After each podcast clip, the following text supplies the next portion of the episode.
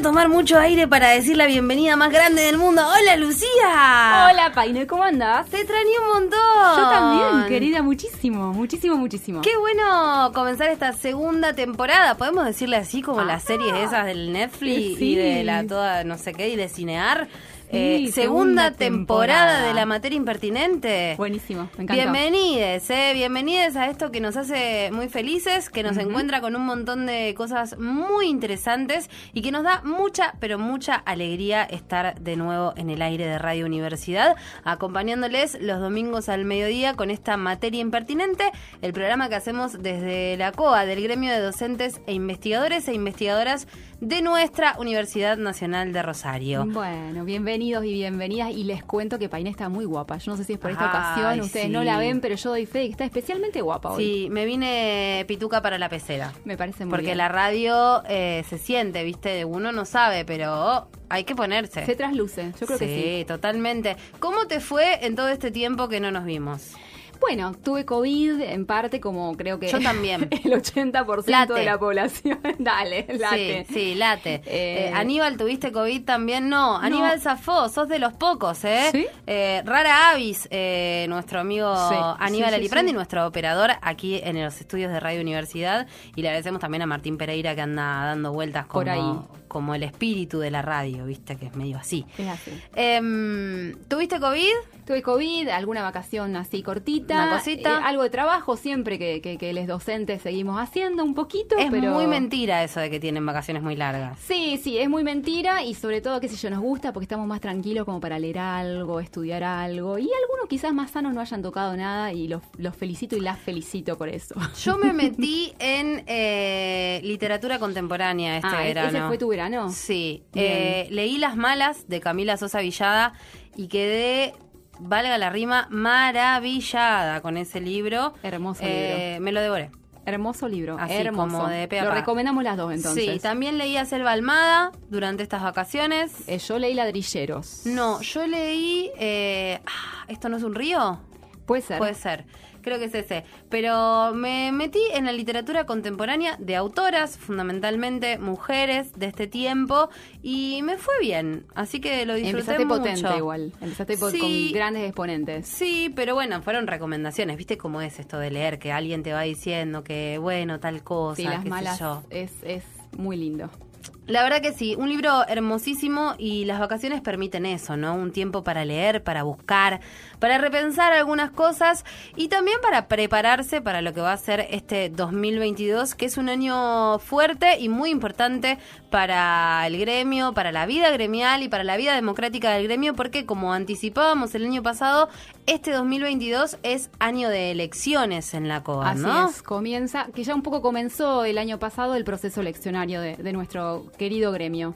Así que nos vamos a ir acercando de a poco a mayo, el tiempo en el que se van a elegir las nuevas autoridades de la comisión directiva del gremio. Y bueno, atentos y atentas a todas las novedades. Pueden entrar como siempre a www.coad.org.ar y ahí van a encontrar toda la información actualizada. Y si no, escuchan la materia impertinente cada domingo a las 12 del mediodía y también van a poder estar al tanto de lo que vayamos teniendo como novedades. Así es, no el minuto a minuto, pero sí el semana a semana. Me gustaría un minuto a minuto, ¿eh? ¿Cómo te ves transmitiendo las elecciones? Mm, ojo, yo no lo descartaría.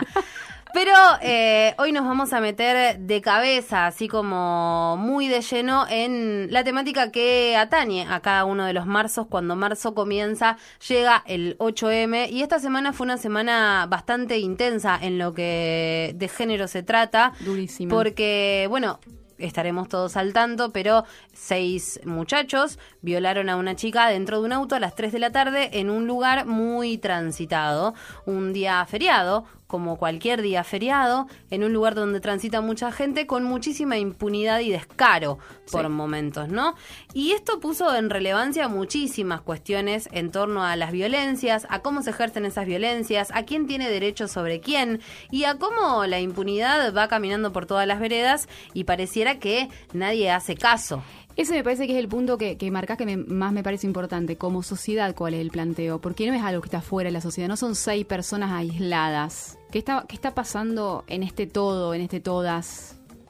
Hubo varias cosas y varias frases que me quedaron dando vueltas por la cabeza. Una es la de Sol Despeinada, que por ahí la pueden encontrar en las redes sociales. Ella es eh, médica, pero además es divulgadora científica y trabaja mucho en sus redes sociales y hablaba de eh, agradezcan que estamos pidiendo justicia y no venganza, decía en un momento, o hablaba de esta, este título o este, o este nombre que se le pone a enfermos, ¿no? Y desandaba esta cuestión de, bueno, no hay ninguna patología, ni, ni neuronal, ni biológica, ni ninguna forma de explicar desde la biología que algún varón tenga una erección momentánea y de repente se le ocurra ir sobre el cuerpo de cualquier mujer. Eso no existe. No. Eh, es parte de la violencia en la que vivimos y del patriarcado que está totalmente imbrincado en cada una de las células de esta sociedad y es con lo que estamos intentando batallar todos los días. Es cultural y es social. Y es político. Y es político. Así arrancamos esta materia impertinente y nos vamos a vamos a tener hoy un programa re interesante, ¿eh? porque vamos a, encontrarnos en breve nada más con una mesa de mujeres sindicalistas. ¿eh? Va, va, a visitarnos Beatriz Introcaso, va a visitarnos también Lorena Almirón, ¿eh? de la Secretaría General de ATE, y también va a estar con nosotros María Fernanda Boriotti, que ella es eh, parte importante de todo lo que tiene que ver con los profesionales de la salud, porque es presidenta de FESPROSA y también secretaria general de CIPRUS. En un ratito nada más estamos con ellas. Ahora nos quedamos con voces de mujeres, ¿eh? con mujeres cantoras de esta ciudad, de Cunyasa, y esto que se llama Fuego. ¿Qué es eso de estar triste? Por temor a la tristeza. Eso está quedando atrás. Ya pasé mucho tiempo y la vida se endereza.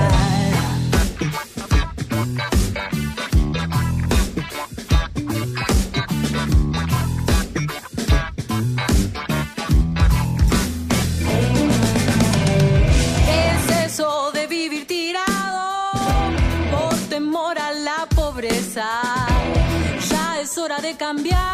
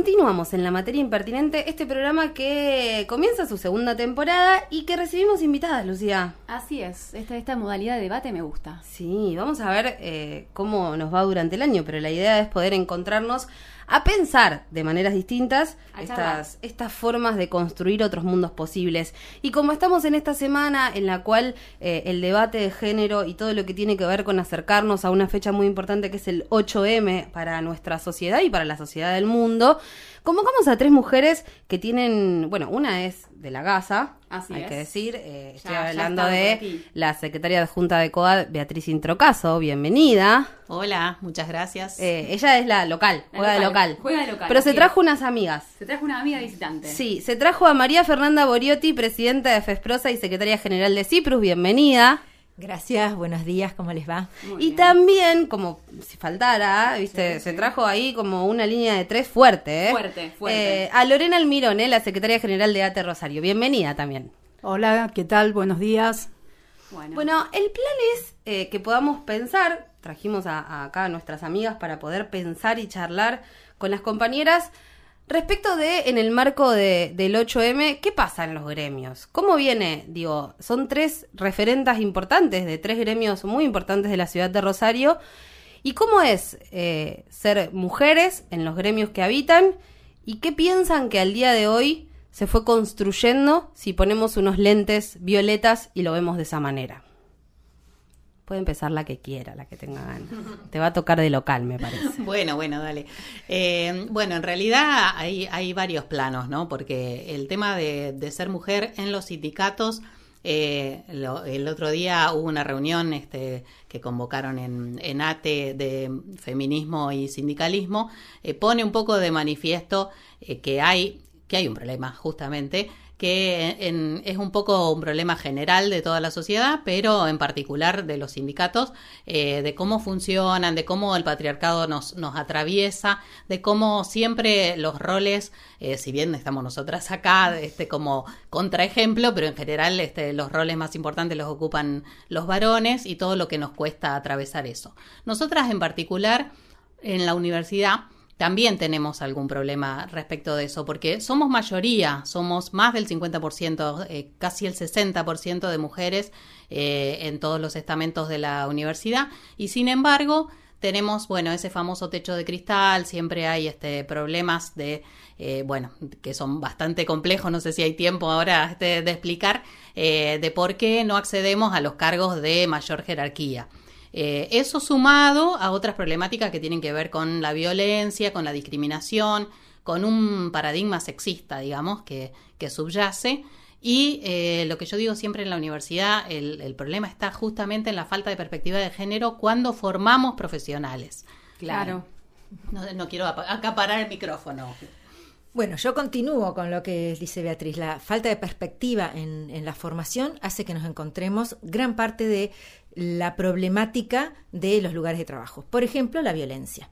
La violencia y el acoso en el mundo del trabajo, que hoy con el convenio 190 tenemos un marco y que está en boga poder hablarlo, vemos cómo se reproducen modelos que, quer- que queremos que estén, queremos que estén desterrados en nuestros compañeros o compañeras. Eh, por ejemplo, un- una persona que pasa a ser jefe de servicio, eh, y antes era nuestro compañero, cambia totalmente su lógica de cómo trato, cómo digo las cosas, eh, cómo organizo y empiezo a ejercer de alguna manera violencia hacia los que están más abajo, que hace dos días eran mis propios compañeros. Y eso es falta de formación.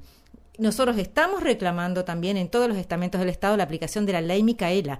Falta formación, el patriarcado lo tenemos todos y todas metidos adentro. Más allá de la deconstrucción que diariamente tratamos de hacer algunas, algunos, algunes, eh, todavía nos falta mucho.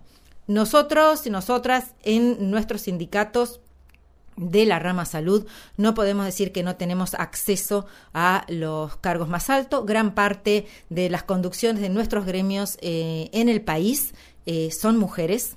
Es un sector altamente feminizado, más de un 75% somos mujeres.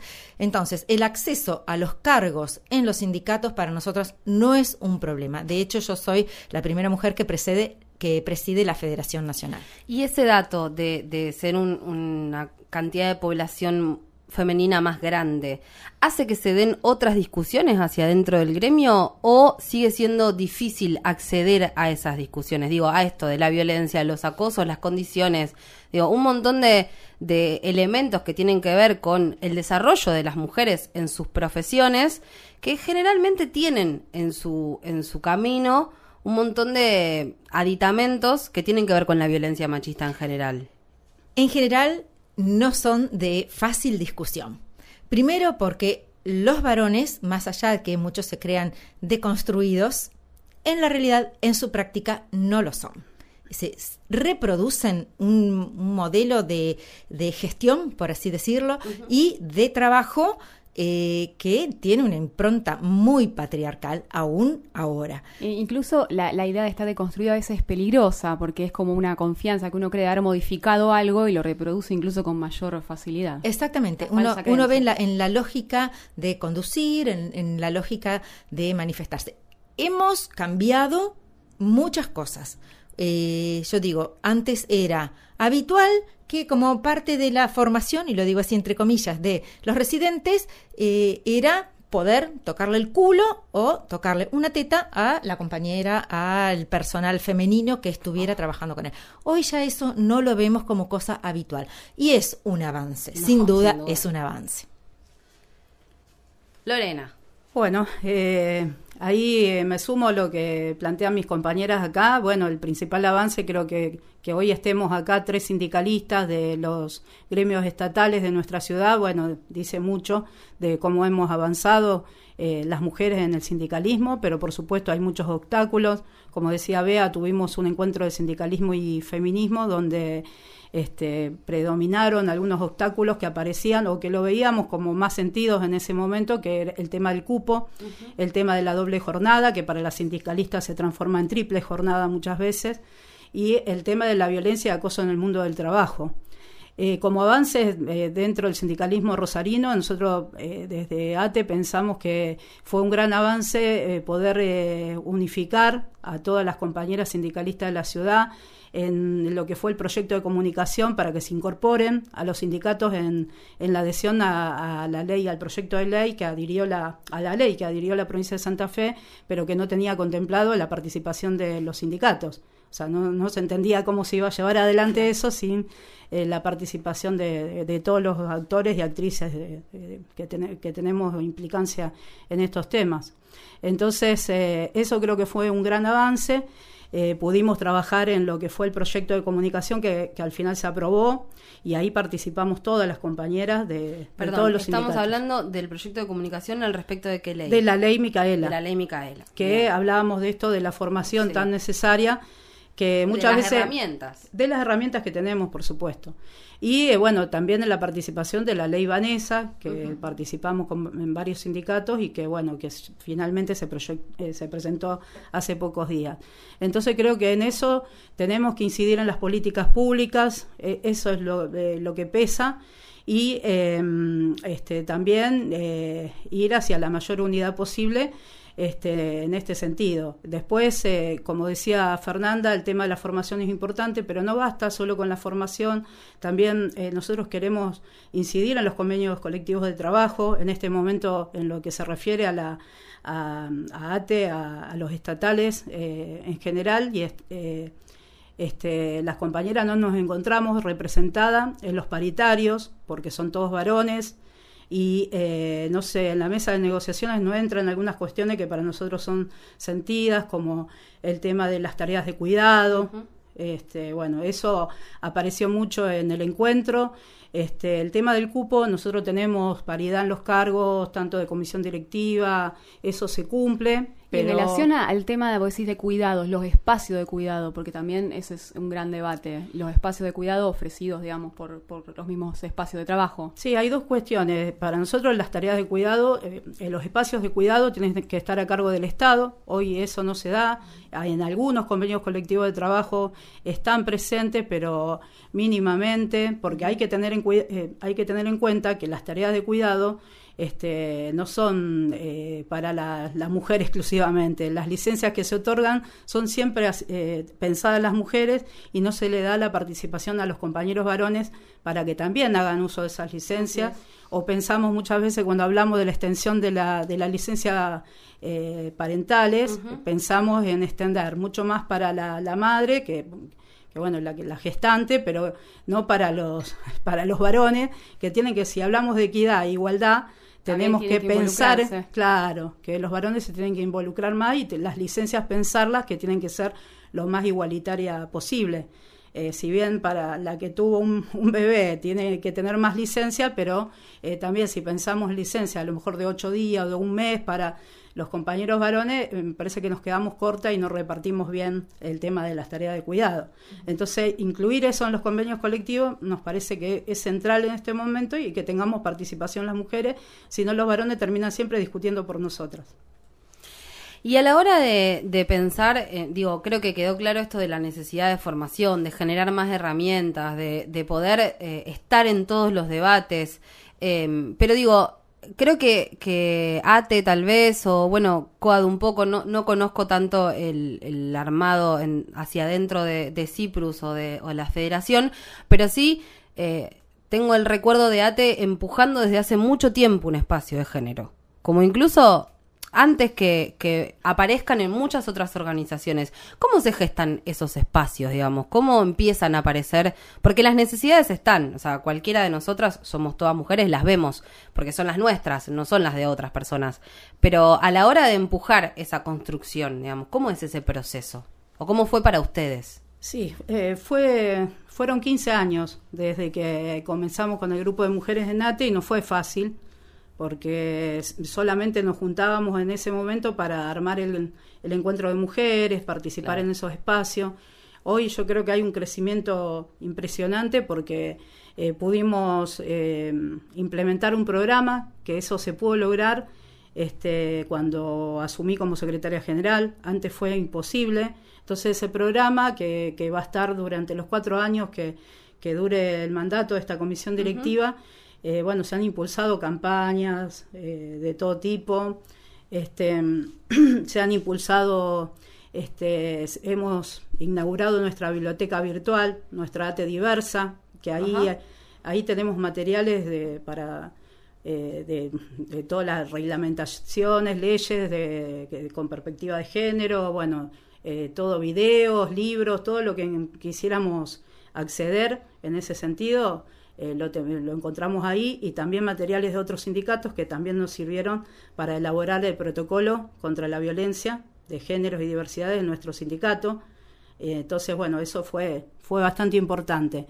Y, eh, por supuesto, lo último que fue una etapa de formación que tiene que ver con capacitar, formar, autoformarnos, delegadas por la igualdad. Entonces, bueno, eh, eh, esos aspectos los pudimos eh, llevar adelante y pusimos como eje fundamental el tema de género, formación y el tema de acción social también, porque nuestro sindicato 70% Este, somos mujeres. Eh, sostén de hogares. Sostén de hogares. también eh, trabajamos, no solamente realizamos los cuidados en nuestras casas, sino en nuestro, en nuestro trabajo, porque realizamos tareas de cuidado, como en salud, como en educación. Y eh, que son las, como son espacios feminizados, terminamos cobrando los menores salarios. Entonces, bueno, yo creo que es un, desafío que tenemos dentro de los sindicatos, revertir eso y que las mujeres podamos tener no solamente la participación en los espacios, sino también eh, mayores salarios, que realmente están muy por debajo de la línea de pobreza. Y eh, lo otro que sumo a las tareas de, eh, cuidado es los espacios que nosotros los sindicatos tenemos que contar para que las compañeras mujeres o disidencias puedan participar más activamente en los sindicatos. A mí me pasó como mamá, eh, tenía mis hijos eh, muy, muy chiquitos en ese momento y cuesta mucho participar cuando este, en ese momento se fumaba, los espacios mm. no eran acordes, no había espacios eh, acordes para que los niños pudieran estar y entonces no querían ir al sindicato, entonces y no tenía con quién dejarlo, lo tenía que traer sí o sí. Entonces esos espacios tienen, tienen que funcionar en los en los sindicatos para que haya mayor eh, participación. Yo me prendo a parte de lo que decía Lorena, no solo que no tenemos espacios en los lugares de trabajo, incluso para cuidar a nuestros niños, eh, tenemos que pagar guarderías particulares cuando no han entrado todavía al, ciclo escolar obligatorio. Eh, eso va en detrimento de, nuestros ingresos y el comentario, un viejo comentario de, de algunas compañeras que hoy están nuevamente eh, en la boca, yo con este sueldo no me puedo separar, siendo profesionales de la salud.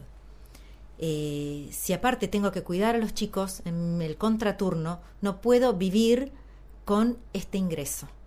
Y ese es el nivel salarial que tenemos. Eh, profundizada la pérdida del poder adquisitivo en la pandemia, más allá de lo que la pandemia dejó reflejado en cuestión de la sobrecarga de trabajo para las mujeres, en cuestión de eh, cómo se pronunció todo lo que fuera cuidados, atención de los chicos y chicas que estaban en casa. Eh, con la escuela, con la nada misma y uno tratando de trabajar o de sostener el trabajo nosotros no estábamos exceptuados en, la gran mayoría de los casos eh, y lo que implicó eso en la sobrecarga, el estrés, el agotamiento y las consecuencias que hoy estamos viendo en nuestras compañeras. Muy gráfico, eso que dijiste de decir, eh, aún siendo profesional, no tener una independencia económica, que es la clave, digamos, de esa libertad que, que tanto decimos que queremos alcanzar plenamente. O sea, que imaginemos quiénes aún no llegan a cierto nivel de capacitación, aún esa dependencia mucho más acentuada y en situaciones incluso de violencia eh, pensar eh, aún en, esa misma dependencia. Y estamos hablando de un sector aparte que necesita la continua formación, es decir, el tiempo para estudiar, el tiempo para seguir capacitándose, actualizándose y, y esto, que no me alcance para llegar a fin de mes. Sí o sí tengo que depender de el proveedor. bueno, volvemos. Es muy perverso, es muy perverso. Y en las negociaciones en las cuales sí participamos las mujeres, en el caso de la paritaria provincial de, salud, o en el caso de eh, discusiones con el Ministerio de Salud de la Nación, eh, yo como presidenta de la Federación, eh, tenemos oídos sordos a la cuestión salarial para eh, nuestro, nuestro sector. Así que realmente, eh, más allá de que, parece que es otra realidad, es una realidad crítica y muy dura. Sí, efectivamente, en nuestro caso bastante parecido a lo que está describiendo acá eh, Fernanda también. Eh, porque nosotros también, eh, los docentes universitarios, eh, somos profesionales y también tenemos estos casos de, de acuerdo a la, dedicación y a la jerarquía, este, compañeros que están por debajo de la línea de pobreza también. y, y bueno, lo mismo, el tema de los espacios, falta, faltan guarderías en las unidades académicas, falta, bueno, y en el sindicato también, efectivamente. Eh, así que bueno, son todas cosas que hay que seguir remando. Hemos logrado muchas, como bien decía Lore también. Eh, hace años también que nosotros tenemos en el sindicato el, el área de mujeres, géneros y diversidad sexual. Y, y, desde ahí, con compañeras de distintas facultades, también peleamos mucho porque existiera un protocolo de atención ante casos de violencia que eh, efectivamente salió en 2018. Era algo que en la universidad no pasaba, era como no se hablaba de esto. Entonces, ah, bueno, no, pero en la universidad no pasa esto, no, hay eh, casos de violencia y de acoso y de abuso de poder. Bueno, evidentemente sí y evidentemente había que darle un lugar a eso. Sí, y... de todas maneras también falta para que se concientice sobre eso, porque las que más eh, empujan para este poner para visibilizar que esto existe son las estudiantes. en realidad, docentes es como, bueno, no, nosotros, bueno, somos gente formada acá, esto. Y, y sí, efectivamente, no, no, por ejemplo, ahora que tenemos algunos espacios de, de atención, otros faltan, hay que decirlo también, eh, nos comentan que, que las docentes no denuncian. O sea, son el sector que menos denuncia. Porque, bueno, también todo esto que, decías vos, ¿no? En la universidad esto es no. parte de la misma ley Micaela en la formación, ese, esa falsa creencia de que son espacios donde, donde no suceden estas cosas. Y bueno, se instala eso y sabemos que para nada es así. Y también una cuestión generacional. Las pibas tienen, las pibas y les pibes tienen ya otra mirada. Yo lo, lo, veo con mi hija en un montón de, de, cuestiones que cuando conversamos nos, nos, planteamos y realmente ya tienen otra estructura eh, y otra mirada que nosotros hemos tenido que ir para atrás, desandar caminos. Un poco para, para ir cerrando ya este, este momento de encuentro y, que la verdad que les agradecemos a, a, las tres por participar también y por sumarse.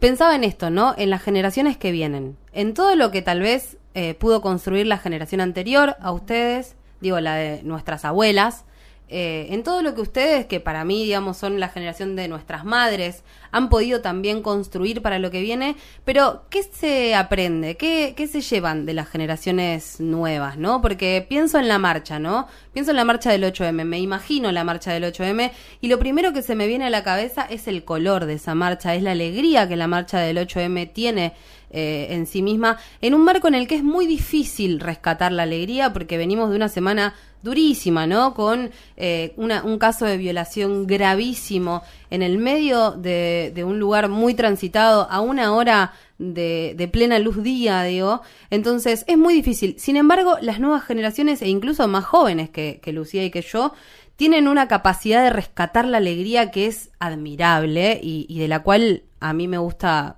empaparme, ¿no?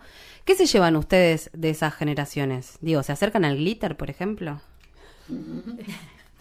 Eh, eh, yo creo que nosotras también fuimos empujadas un poco por, por esa generación, por las pibas, con ese entusiasmo, esa alegría, cuando todas salimos a la calle a, pelear por la interrupción voluntaria del embarazo. Creo que esa, esa ola gigante verde y violeta, eh, que son los, los, colores que nos identifican, este, fuimos eh, arrasada, fuimos levantadas y, y, bueno, y logramos que, eso se apruebe y, y, bueno, eso nos empoderó muchísimo para poder trabajar mejor en nuestros lugares de trabajo y, y poder llevarle también esta información y esta alegría a nuestras compañeras que son que están en los lugares de trabajo y como y muchas veces en el caso de las compañeras de salud estos dos años de pandemia que fueron tremendos con la sobrecarga laboral con todo lo que implicó el destrato de parte de los gobiernos eh, este, en estos dos años de pandemia creo que fue algo que, que nos ayudó muchísimo. Que nos falta nos falta y este 8 de marzo eh, o sea lo que nos falta es que podamos lograr realmente un paro un paro de mujeres de todas las mujeres, de las que están eh, haciendo tareas de trabajo, de cuidado en sus casas, en la que tenemos este trabajo, las que no tenemos trabajo, y este poder eh, marchar por nuestras reivindicaciones, eso nos está faltando, nos cuesta porque hay muchas mujeres que no pueden parar, hay centrales sindicales que no paran, que no convocan a los paros, por eso es importante que nuestras centrales sindicales convoquen a los paros y que nosotras acompañemos y que rodeemos a esas compañeras que muchas veces no lo pueden hacer y con algunas eh, visibilizaciones eh, también eh, de parte de ella. Y, cierro acá para darle con el, el este, la frase que construimos en el, el, encuentro de mujeres sindicalistas, nos mueve un deseo que se transformó en convicción política por la vida que nos deben, seamos realistas, pidamos lo imposible. Nuestro lugar es el sindicato. Yo sumo a la, a la alegría que decíamos de, de estas marchas y de, estas, eh, de estos encuentros masivos. Es eso, el encuentro. El encuentro de miles y miles. Entender que con esos encuentros en la calle, con esos colores que nos identifican, hemos movido, hemos movido estructuras y hemos movido al mundo. Yo creo que esa es la, felicidad, no lo individual, sino lo colectivo. El abrazo colectivo, el estar todas juntas eh, por lo mismo con diferentes eh, miradas, muchas veces, con diferentes posturas partidarias, pero tenemos cosas en común. Y eso, sin duda, es para celebrar y eso es la alegría de cada una de estas marchas de mujeres. Sí, sí, también comparto con las chicas este, esto de la, alegría de las pibas eh, nos movió justamente al encuentro, porque lo que tenían siempre nuestras problemáticas era que estábamos en solitario, dentro de cuatro paredes, pensando que éramos cada una de nosotras la única a la que le estaba pasando eso, y poder encontrarnos y poder compartir y hacer de esto una, una lucha colectiva, la verdad que eh, fue muy importante. Y la alegría, bueno, nos trae eso. Eh, así que justamente el, el 8 nosotras, antes de la marcha, nos juntamos eh, en el gremio a pintar carteles y justamente a, salir eh, todas juntas para, para seguir peleando por todo lo que nos falta. Nos encontramos en la marcha entonces. Ahí vamos a estar. Ahí vamos a estar. Muchas gracias. Gracias. Gracias. gracias. Muy lindo.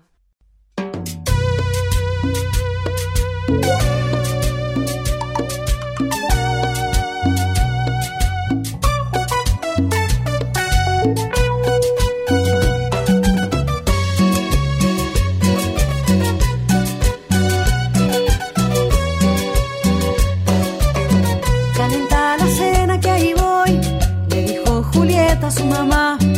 En la bicicleta al toque estoy, tres cuadras que te pueden demorar,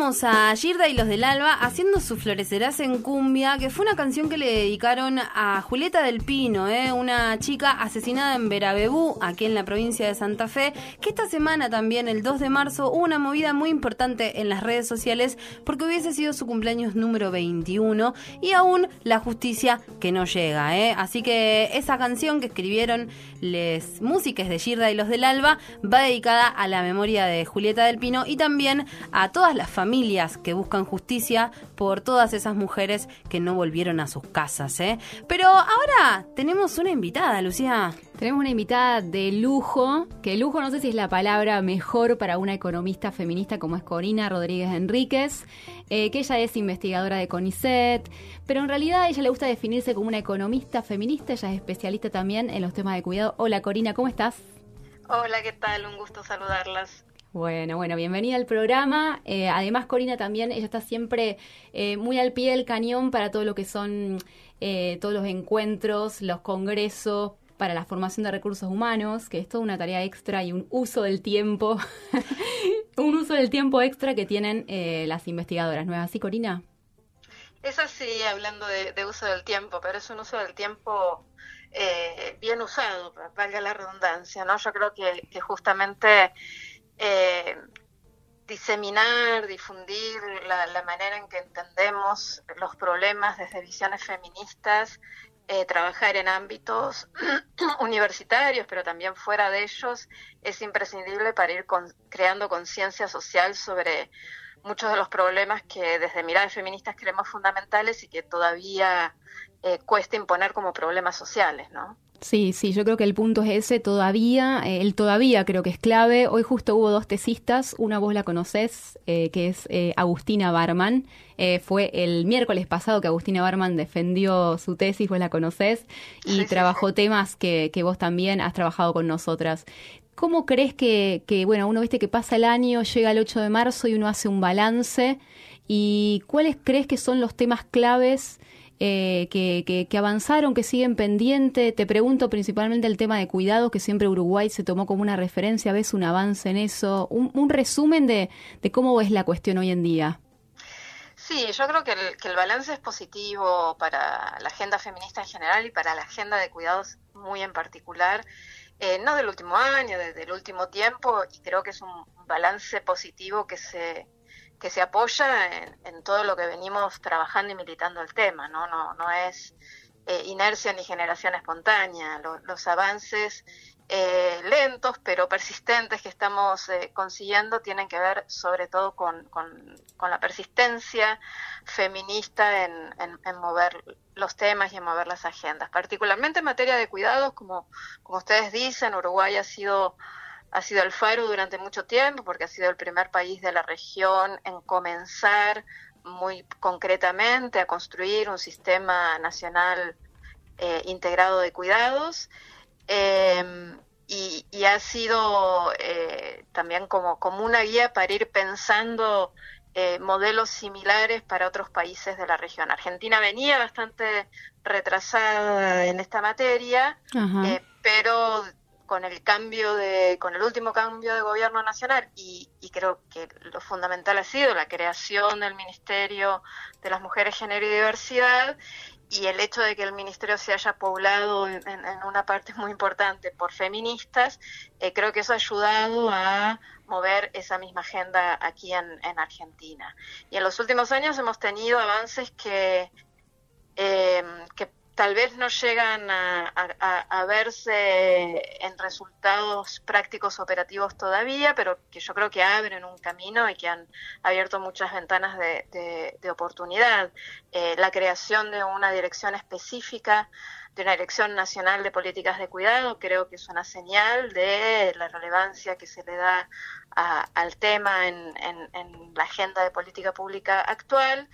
Eh, ha habido un trabajo intenso el año pasado, incluso en el contexto de pandemia, de una comisión eh, que, he tenido la fortuna de integrar, en la que hemos, con, las, con colegas, con quienes hemos redactado un anteproyecto de ley de sistema de cuidados, que justamente en el mensaje de, de esta semana en el Congreso, el presidente anunció que está en su agenda de este año presentar este este proyecto del, Sistema Nacional de Cuidados en, eh, en, esta, en este año parlamentario, con lo cual ya sabemos, del dicho al hecho puede haber mucho trecho, pero por lo menos es eh, auspiciante que haya un anuncio al respecto.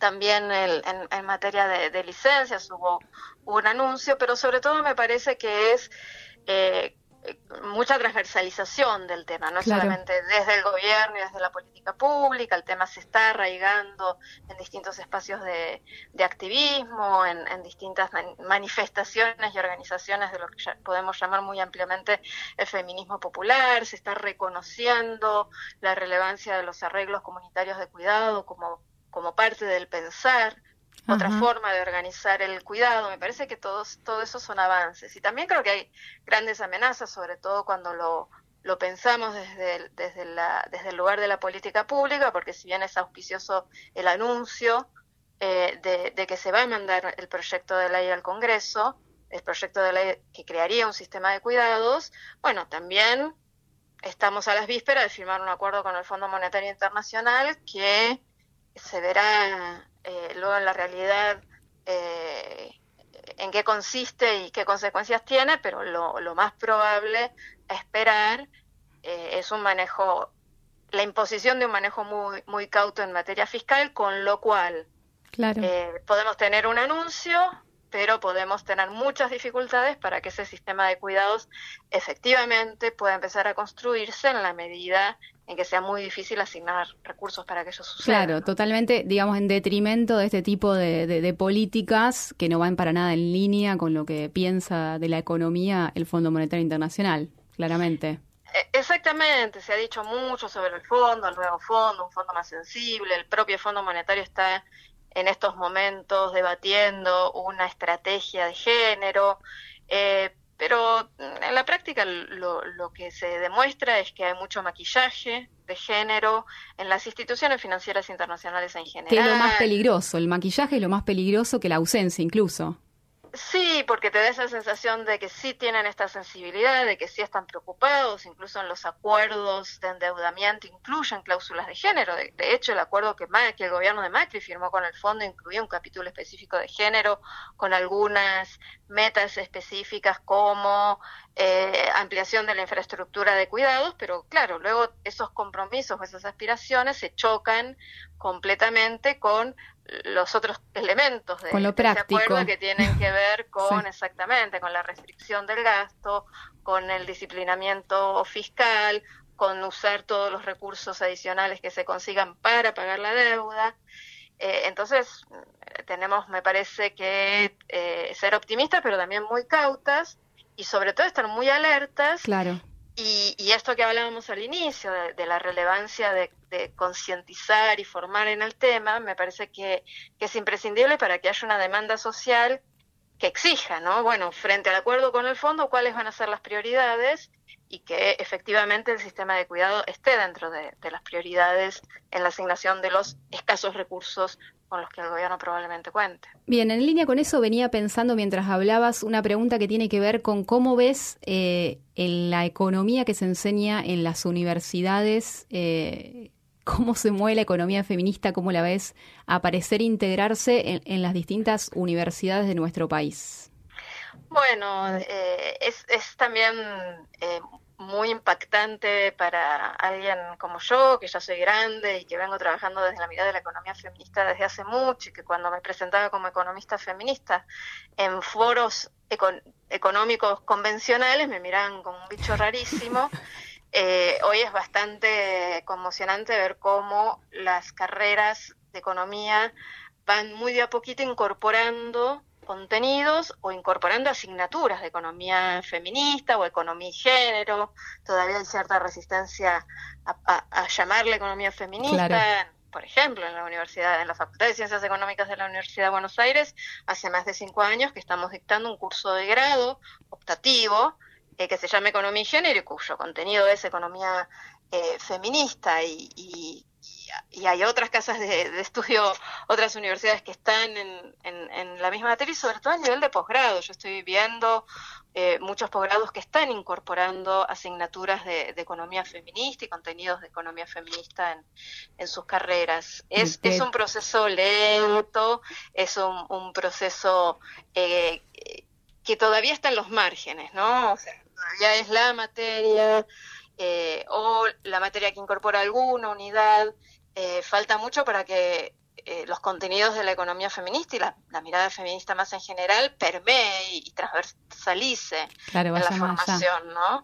Y por supuesto hay universidades que son más proclives a ir incorporando estas miradas y otras que siguen siendo muy muy resistentes y la enseñanza en general de la economía sigue siendo muy ortodoxa, muy conservadora y en algunas universidades diría hasta hasta reaccionaria. Bueno, ya te vamos a contar cómo anda ese tema por acá. Off, the record. Ahora, Pañete, te quiero hacer una pregunta. tengo que ahí la cosa, la cosa avance porque hay, hay mucha gente también queriendo mover. Me voy a meter acá en el diálogo de, eh, de gente que sabe mucho de economía y estadísticas y esas cosas y voy a preguntar así como lisa y llanamente ¿Por qué? Y esto para quien no, quien no llegó todavía a la economía feminista, quien no escuchó tal vez la, la importancia de las tareas de cuidado, creo que la mejor persona para preguntarle esto, o una de las mejores personas, es nuestra entrevistada. ¿Por qué es importante hablar de las tareas de cuidado desde el punto de vista económico? Porque la forma en que hoy se organiza y se resuelven las necesidades de cuidado y, la manera en que hoy se distribuye el trabajo de cuidado, que es trabajo remunerado y trabajo no remunerado, está en la base de la reproducción de las desigualdades, desigualdades económicas, desigualdades de clase y desigualdades de género. El, el espacio de la organización social del cuidado yo creo que es, el lugar donde se pone más en evidencia esta interrelación que hay, esta retroalimentación que hay entre desigualdades de género y desigualdades socioeconómicas o desigualdades de, de clase. Eh, el reparto desigual de responsabilidades de cuidado, el enorme peso que a pesar de los avances todavía tiene el trabajo no remunerado en las espaldas de las mujeres, es, es uno de los elementos que explica todavía con más contundencia la subordinación económica relativa de las mujeres, que las mujeres sigamos ganando en promedio menos que los varones, que estemos eh, en eh, relativamente en mayor proporción empleadas en ocupaciones más informales, que nos cueste más acceder a un beneficio previsional porque tuvimos trayectorias laborales más, más informales. Hace un ratito, en, un debate que tuvimos con, con dirigentes gremiales, una de ellas, eh, o sea, referente del gremio de profesionales de la salud, decía, hoy las afiliadas a nuestro gremio nos hablan de que con el salario que cobran siendo profesionales y trabajando como profesionales no se pueden divorciar por ejemplo. Exactamente, la falta de autonomía económica de las mujeres es clave para eh, explicar eh, la persistencia de vínculos familiares eh, no deseados. explica también muchas veces la dificultad para salir de círculos de violencia de género, de violencia eh, familiar. Eh, la, autonomía económica de las mujeres es, es clave para, para que las mujeres puedan tener proyectos de vida autónomos. Y, eso todavía para las mujeres es, más difícil que para los varones, en un contexto donde eh, el acceso a medios de vida se ha precarizado para todo el mundo. la, la, precarización relativa de las mujeres sigue siendo mayor. Mayor. Eh, porque venimos de una base de, mayor opresión, de mayor subordinación, eh, porque incluso la participación de las mujeres en actividades económicas en muchos casos está vinculada con actividades de cuidado, que son actividades que todavía están valoradas de, menor manera, incluso aquellas actividades que se remuneran, ¿no? Las propias, bueno, las trabajadoras de la salud son una muestra de eso, ¿no? El trabajo en la salud, que se puede entender como un trabajo de cuidado, ha sufrido un deterioro en sus niveles salariales y en sus condiciones laborales eh, persistente, ¿no? Eh, entonces sí, es clave, eh, es, es, es, como, como un círculo, ¿no? Que se va, es como el huevo y la gallina. Sí, exactamente, se, se va retroalimentando y por eso es tan importante crear evidencia, eh, que, que, dé cuenta de esto que estamos hablando, ¿no? Que, que, en Argentina hay eh, información estadística, estudios que permiten mostrar el impacto que tiene esta injusta organización social del cuidado sobre la, autonomía económica de las mujeres y el impacto que tiene la, débil autonomía económica de la mayor parte de las mujeres sobre otras dimensiones de su vida. Muchísimas gracias, Corina, por dialogar con nosotras en esta víspera del 8M, de un nuevo 8M, y nos encontraremos en la calle, seguramente nos encontraremos en un montón de plazas y en un montón de espacios de todo el país. Sin duda, allí estaremos. Un placer conversar con ustedes. Un abrazo muy grande. Un abrazo grande, Corina. ¿Con quién hablábamos, Lu? Con Corina Rodríguez Enríquez, economista feminista de las mejores. Nos tenemos que ir porque este programa se termina. Así como un abrir y cerrar de ojos, el primer programa de la segunda temporada de la materia impertinente termina, pero no nos vamos a ir sin antes recordarles que el próximo 8 de marzo a las 5 de la tarde en la Plaza San Martín, que es la plaza que está entre Moreno y eh, Dorrego y entre Córdoba y Santa Fe, Así es. nos encontramos para marchar, va a ir por Moreno, después por San Lorenzo, luego por La Prida, después Santa Fe, Buenos Aires, calle Córdoba, hacia el Parque del Monumento este 8M. Y a las 15 en el gremio, quienes quieran ir, se quieran sumar, vamos a ¿Hay glitter pintar ahí? seguro, de muchos colores, pero siempre violeta y verde eh, predominante, Bien. para armar pancartas, para escribir, para pintar y para salir juntas a marchar. Esto es el próximo 8 de marzo. Nos encontramos en las plazas, nos encontramos en las calles y nos quedamos con un quinteto de tango de mujeres que se llama Madre Selva con este Ojos de Río Marrón de Dani Lesté y Vicky Aiello. Hasta el domingo que viene, Lu. Hasta el domingo, Pai. Hasta el domingo que viene, Aníbal Aliprandi en los controles. Esto fue La Materia Impertinente, el programa de la COAD, el gremio de docentes e investigadores e investigadoras de la Universidad Nacional de Rosario.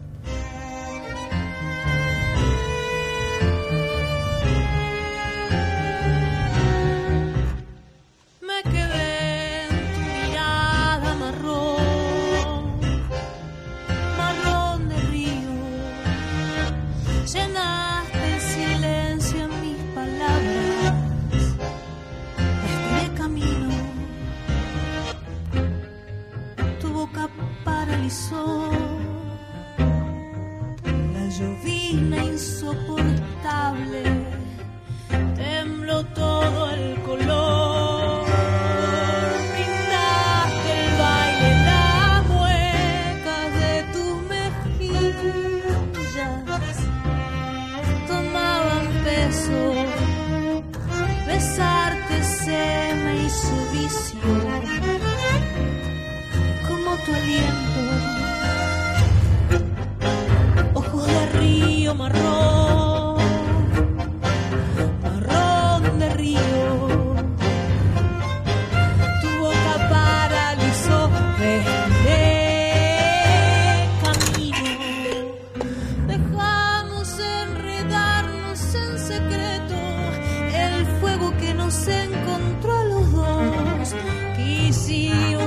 Abrazarnos al mandato de la historia que se siembra sin temor a la ilusión. Y ahora en mis manos la certeza.